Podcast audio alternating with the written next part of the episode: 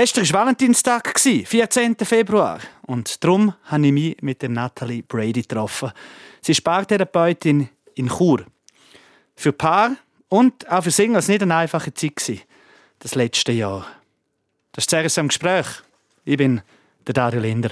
Es ist eine Zeit momentan, oder seit gut einem Jahr, wo ein schwierig ist, zum, zum Beziehungen zu führen. Der Staat gibt einem vor, mit wem man sich treffen darf. Der Staat sperrt einen daheim ein. Das ist jetzt so ein bisschen reisserisch gesagt. Das ist ja nicht mhm. ganz so, man kann sich gleich immer noch frei bewegen.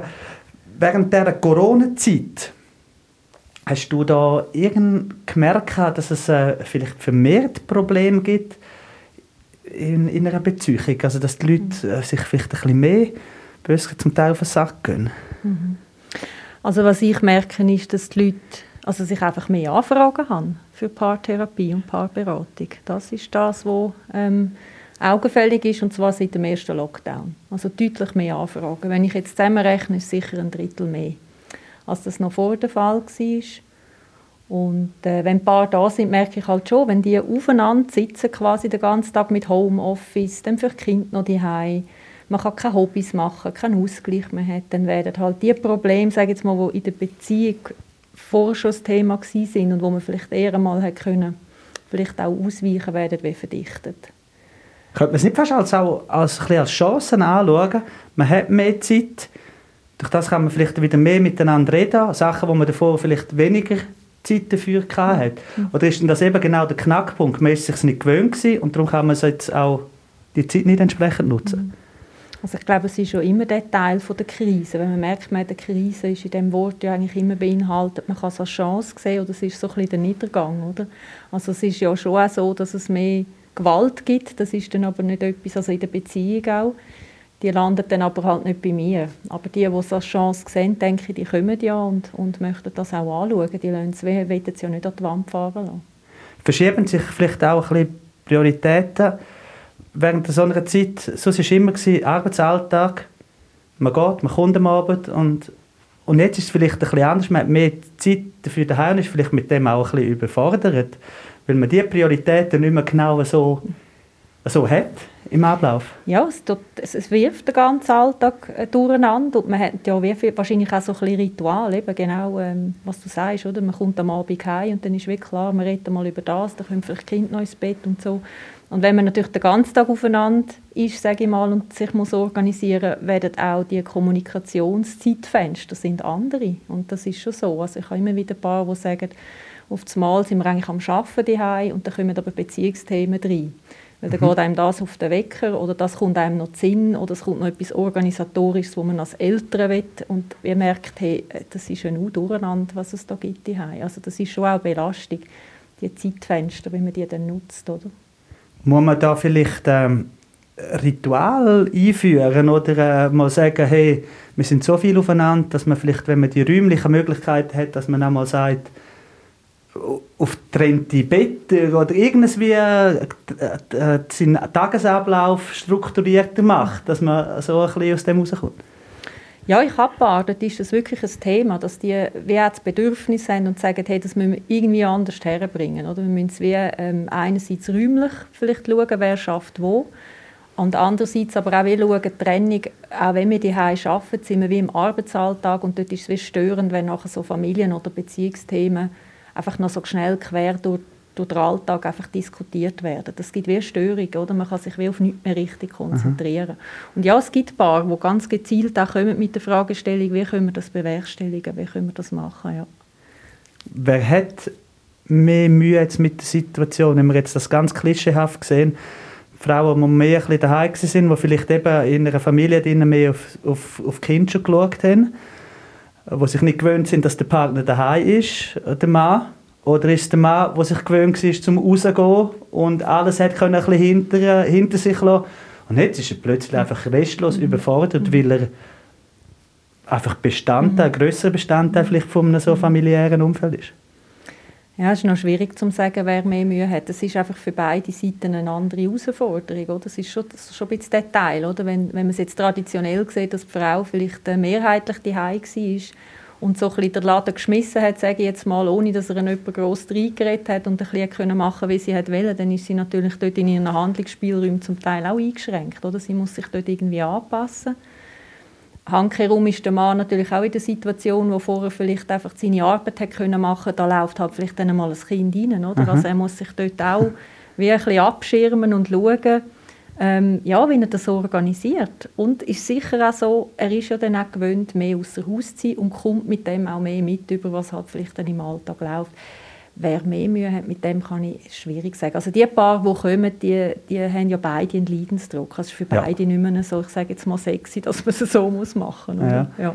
Gibt es einen Altersshare? Das heißt, dass vielleicht ein Paar, die weniger lang zusammen sind, mehr überfordert sind als zum Beispiel ein Paar, das 50 Jahre miteinander zusammen ist? Oder gibt es sogar ein Paar, die jetzt mit dieser Situation vielleicht nach der Rente sogar überfordert sind, weil man nicht mehr täglich den Jasko klopfen kann und sogar das weggeht? Mhm. Mhm.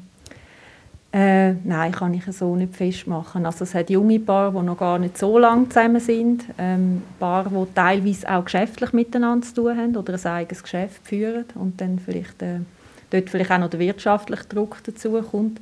Es hat aber auch Paare, die Kinder und Familie haben, die schon eine Weile zusammen sind. Also es kann es nicht so ausmachen. Ältere Paare habe ich das Gefühl, ich glaube, die haben schon ein bisschen mehr Übung. Die sind zumindest nach meinem Empfinden schon ich sage jetzt vor der Corona-Zeit gekommen, oder wenn die gemerkt haben, oh ja, jetzt ist so das Thema zusammen alt werden, oder da wird jemand pensioniert oder beide, mhm. jetzt, jetzt müssen wir, die haben dann quasi so ähm, ja, die haben so die Hardcore-Version von Corona bis, bis ans Lebensende, oder? Dann müssen sie natürlich schauen, wie, wie machen wir das miteinander, oder? Weil die haben ja eben auch einen anderen Alltag vorher. Also die sind vorher schon gekommen. Ja. ja.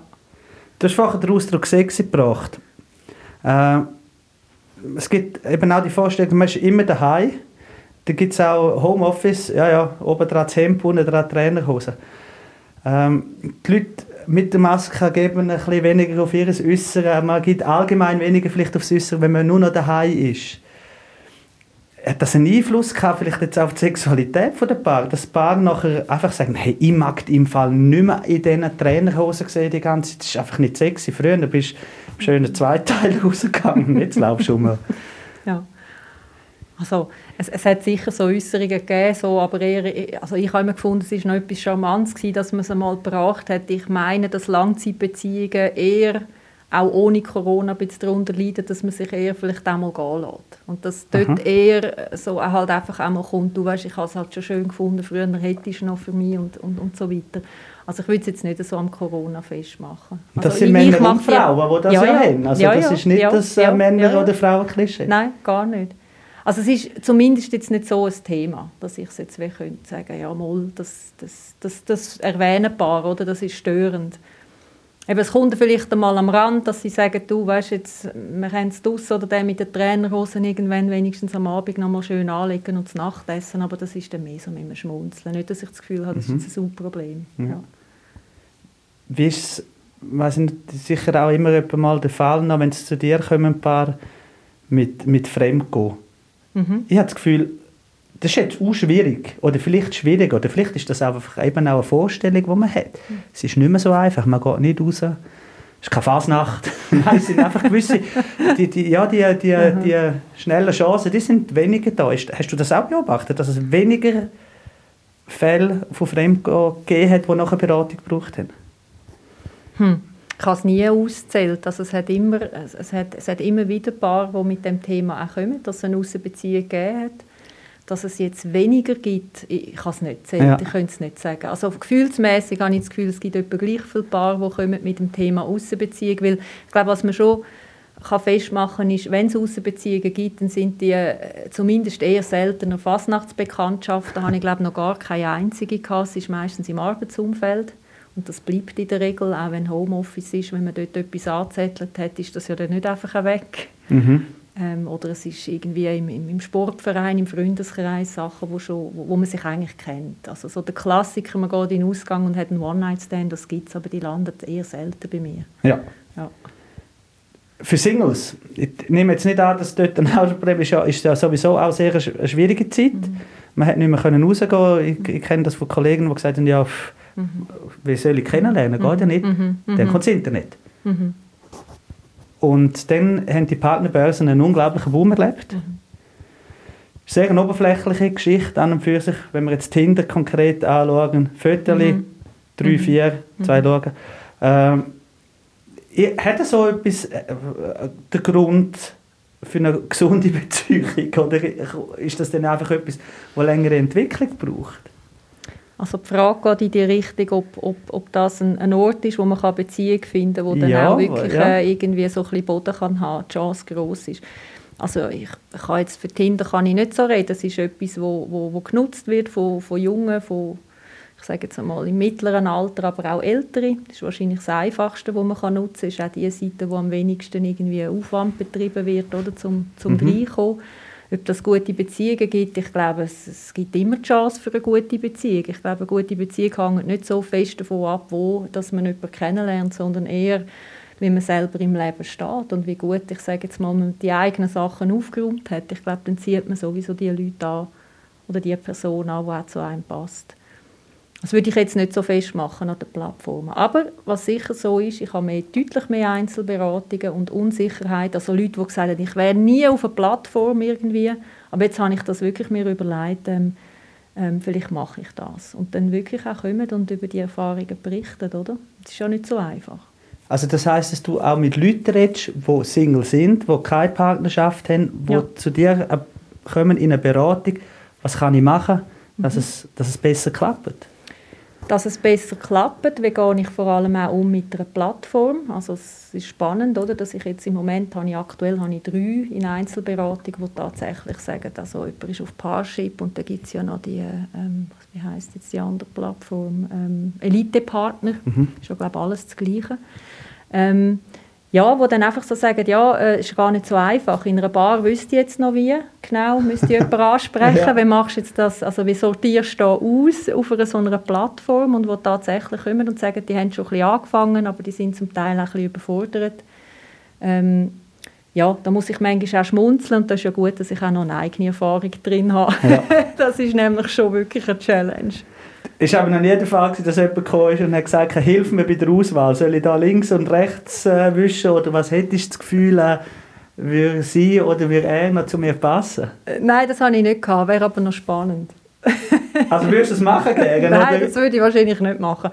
Also so seriös jetzt in einer Beratung. Das ist dann vielleicht mehr das Thema unter, äh, im Freundeskreis, oder? Es ist natürlich auch dort das Thema, oder? Wenn man, ich merke, im Freundeskreis wird Aha. das auch genutzt und, und dann gibt es natürlich schon mal eine Frage, du, was meinst du, oder? Links oder rechts zwischen, genau. Du kannst eigentlich in der Freizeit auch fast nicht mehr abschaffen, weil du dann wieder am Weiterschaffen bist, weil du sehr einen gefragten Job hast oder sehr ähm, gefragte Kenntnis momentan. Ja, ich glaube, dort ist dann eher die Meinung von einer guten Freundin gefragt. Ja, genau. Die ist dann fast tiefer ja, wahrscheinlich ja, und, ja, und, und weniger theoretisch, oder wieso meinst du?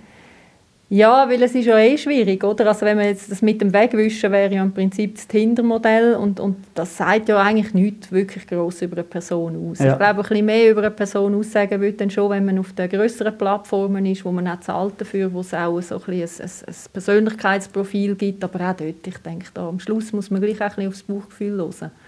Ja. Ähm, ja, nein, die fachliche Meinung lasse ich wenn immer möglich weg und wenn es eine gibt, dann hätte ich auch gerne, wenn sie so gestellt wird. Aber beim Fotowischen hin und her, da geht es rein um die optische Geschichte. schnell, schnell. Gibt es, äh, äh, ist vielleicht ein Verrat ist vielleicht schon zu viel, wo die Leute, die sonst bei dir in eine Beratung kommen, gibt es so eine Regel, wo man muss sagen, während dieser Zeit oder wo man wenig raus kann, dass man sich vielleicht weniger auf den Sack geht oder wo man eben bezüglich Kitten kann, dass man sich mehr zusammenwächst, wo man machen muss. So mhm. einfach mehr reden oder, oder was ist es? In Bezug jetzt auf Corona-Zeit oder generelle Beziehungen? Ja, ich glaube, es ist gar kein großer Unterschied, hat ich das Gefühl jetzt. Ja, also es ist sicher so, ähm, wenn man merkt, oder, dass es hart, dass es nicht mehr gut tut, wenn man so merkt, jetzt sind wir eigentlich im Hamsterrad, es braucht nicht viel und dann laufen unsere Gespräche immer gleich. Und ähm, wir kommen irgendwie nicht weiter miteinander. Ich glaube, dann ist schon so der Punkt, wo ich meine, ist es gut, wenn ein Paar den Mut einfach da hat, zu sagen, hey, weißt du was, eigentlich ist es etwas vom Einzigen, wo man nie ein Diplom machen können, kein Bachelor, kein Master, ist wie, wie für eine Beziehung. Aber alle erwarten, dass man es kann und dass man wieder Mut hat und sagt, komm, wir machen mal Weiterbildung, wir gehen mal in eine Paarberatung oder in eine Paartherapie. Also ich glaube, auch eine persönliche Erfahrung ist schon, nicht so lange warten und das Hamsterrad, weil das Hamsterrad hat immer so ein bisschen, ähm, oder so einen Teufelskreis, wo man drinsteckt, hat immer so ein bisschen die Krux, dass die Verletzungen einfach zunehmen. Und Beziehungen gehen nicht auseinander, sage ich, weil es Verletzungen gibt, aber sie gehen auseinander, wenn die nicht gut bearbeitet werden. Und wenn man einfach zu lange wartet, ist es wirklich so, dass man meistens auch nicht mehr viel machen kann. Also mein Tipp wäre schon, geht möglichst früh und schaut doch so eine Beratung als eine Fortbildung an. Danke vielmals. Gerne. Sehr Schlusswort. Danke. Merci vielmals. Gerne. Danke. Das ist Natalie Brady. Sie ist Paartherapeutin in Chur.